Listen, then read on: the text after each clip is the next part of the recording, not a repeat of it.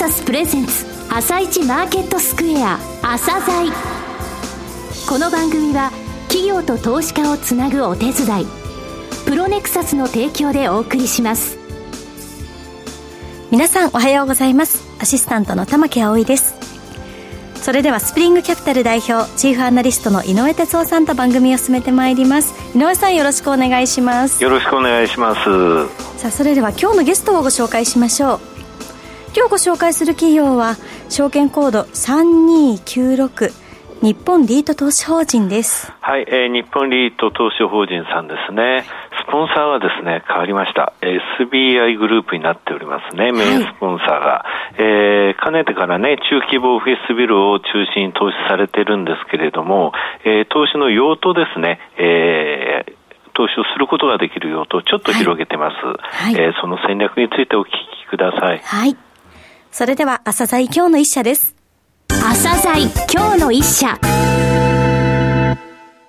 本日は証券コード 3296J リートの日本リート投資法人さんをご紹介いたします。お話しいただきますのは、日本リート投資法人の資産運用会社である SBI リートアドバイザーズ株式会社代表取締役社長の岩佐康さんです。本日はよろしくお願いします。よろしくお願いします。2014年4月に上場された中規模オフィスビルを中心に投資されている総合型のリートさんですが、えー、まずはリートの概要ですね、えー、簡単にお話しください。えー、日本リートは今ご紹介いただきましたように2014年4 4月24日に上場した中規模オフィスを中心に投資する総合型リートです。上場以来約9年半の運用を通じてリスク体制の高いポートフォリオを形成してきました。これまでの3回の公募増資と6回の資産入れ替えによって外部成長を遂げてきました。上場時の20物件703億から現在の資産規模は111物件2571億円にまで拡大しております。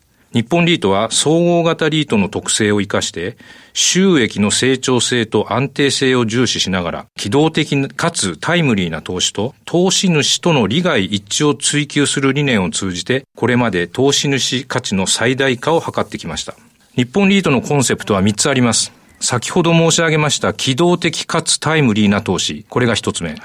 成長性とリスク分散を追求したポートフォリオ。これが2つ目。最後に三つ目として、スポンサーネットワークを活かした成長戦略になります。はい、最後三つ目がスポンサーネットワークを活かした成長戦略ということですので、スポンサーのご紹介お願いします。はい、えー。現在の日本リートのスポンサーは、SBI 証券を傘下に持つ SBI ファイナンシャルサービシーズ株式会社とクッシュマンウェイクフィールドアセットマネジメント株式会社、並びにアジリティアセットアドバイザーズ株式会社の3社で、それぞれの持ち株比率は67%、18%、15%となっています。はい、メインスポンサーが SBI グループ。SBI グループ、この頃あの不動産金融事業、結構活発化していますよね。そうなんです。メインスポンサーである SBI グループは非常に強化しておりまして、グループ企業で形成するバリューチェーンにおいて、はい、物件の拠出、物件情報の提供、開発、建て替え機能の提供、それから投資法人及びブリッジファンドへのレンディング、うん、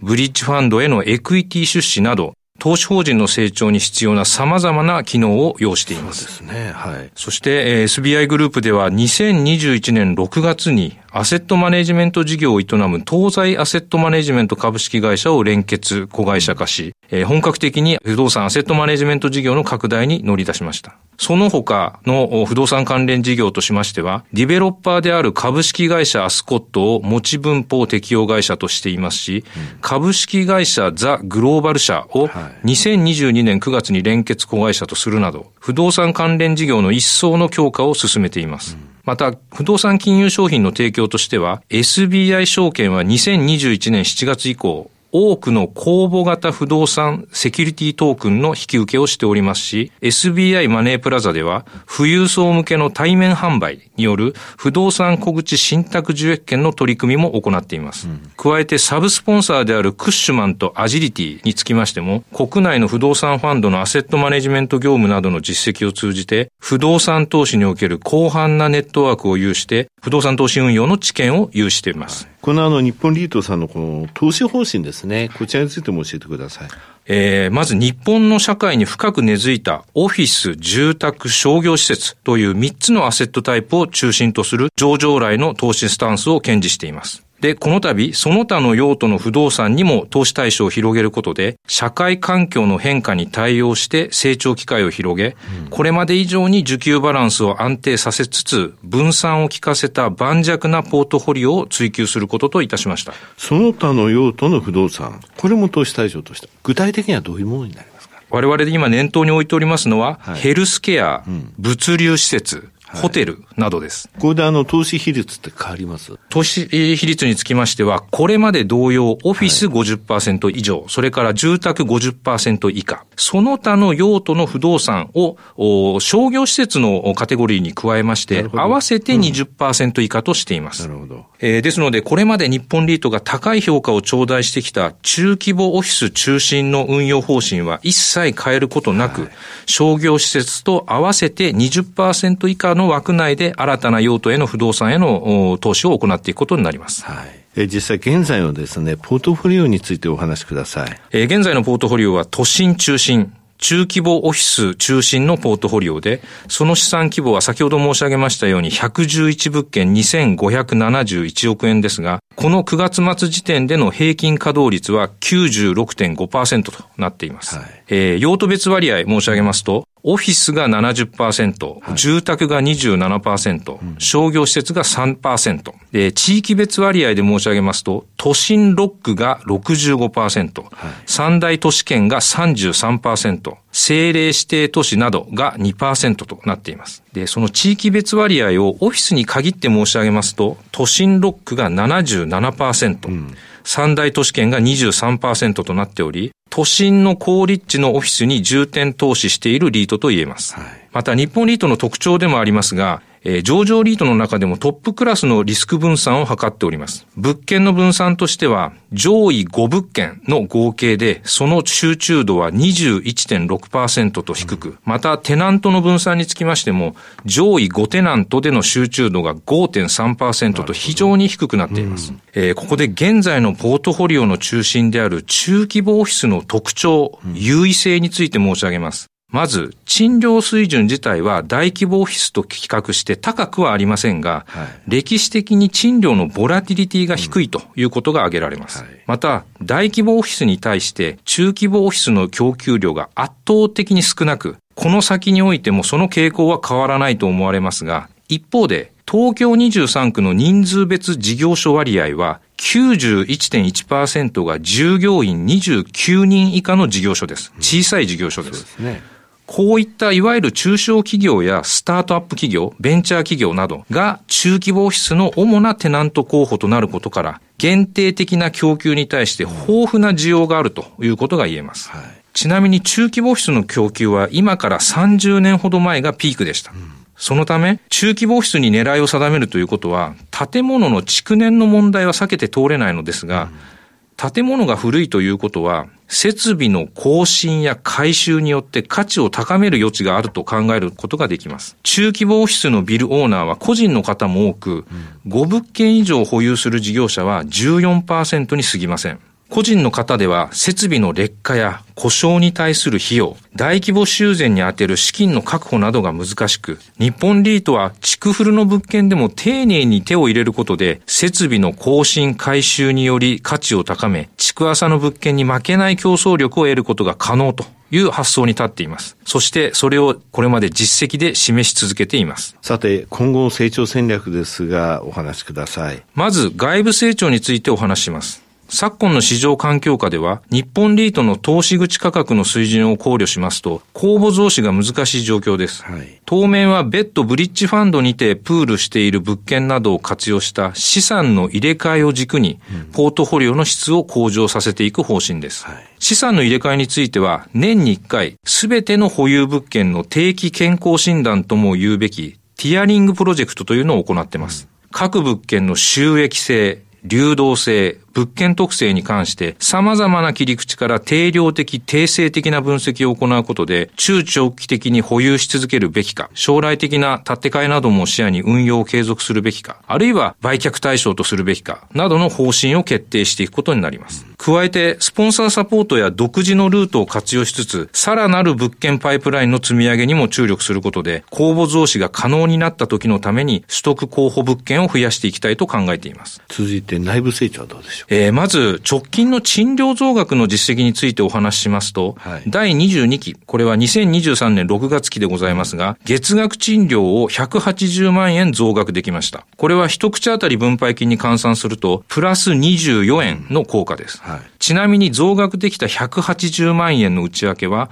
オフィス93万円、住宅87万円になります。はい日本リートの保有する中規模オフィスの平均賃料は坪当たり16,416円。賃貸面積も50坪程度ですので、はい、賃料の総額が小さくて、賃料を上げる交渉がしやすいのが特徴です。うん、レントギャップのあるテナント、つまりマーケット賃料よりも現行賃料が低いテナントさんが多くいますので、はい、それらのテナントさんを中心に引き続きこのレントギャップを解消させることによる賃料増額を目指してまいります。一方、住宅についてですが、はい、本来この用途は収益の安定性を求めるアセットですが、新型コロナの収束に伴い都心部への人口流入が増えている昨今の環境下においては、住宅においても都心物件を中心に賃料の増額による内部成長を実現していきたいと考えています。実際あの前期のですね、あの増額はい。で、えー、オフィス93万円、住宅も87万円ありますもんね。はい。はい、もう半分近くが住宅による内部成長です。ですね、はい、えー、また、昨今のエネルギー価格の上昇を受けた電気量の高騰がリート業界においては非常に大きな問題となっていますが、すねうん、我々日本リートでは電気量の費用増加を早期にテナントへパススルー転嫁できるようにしました。えー、この内部成長戦略において、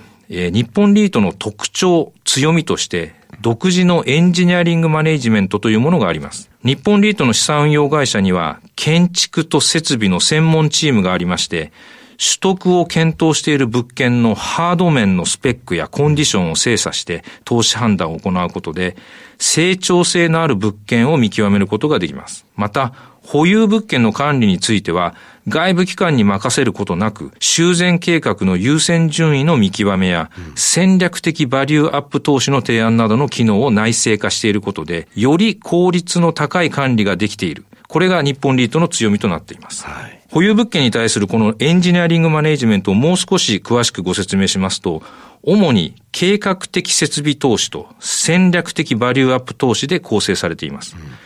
計画的設備投資は長期修繕計画に基づいて定期的に行う通常の設備投資。一方、戦略的バリューアップ投資は物件の収益力向上、物件運営コストの削減、それからテナント満足度の向上、さらには環境への配慮、こういったものの目的を達成するために能動的に仕掛けていく設備投資です。はい、エンジニアリングマネジメントは直接的に収益向上の一助となるほか、うん、テナント満足度の向上などによって間接的に内部成長に寄与するものでもあり、日本リートにおける重要な戦略として引き続き施策を講じていく方針です。最後になりましたが、リスナーに向けて一言お願いします。えー、日本リートは創日からあ SBI にメインスポンサーが変わり、まさに今、SBI グループの強力かつ手厚いサポートを受けながら大きく成長していく入り口に立っています。日経平均などと比較しますと、J リート全体がまだ出遅れ気味の状態です。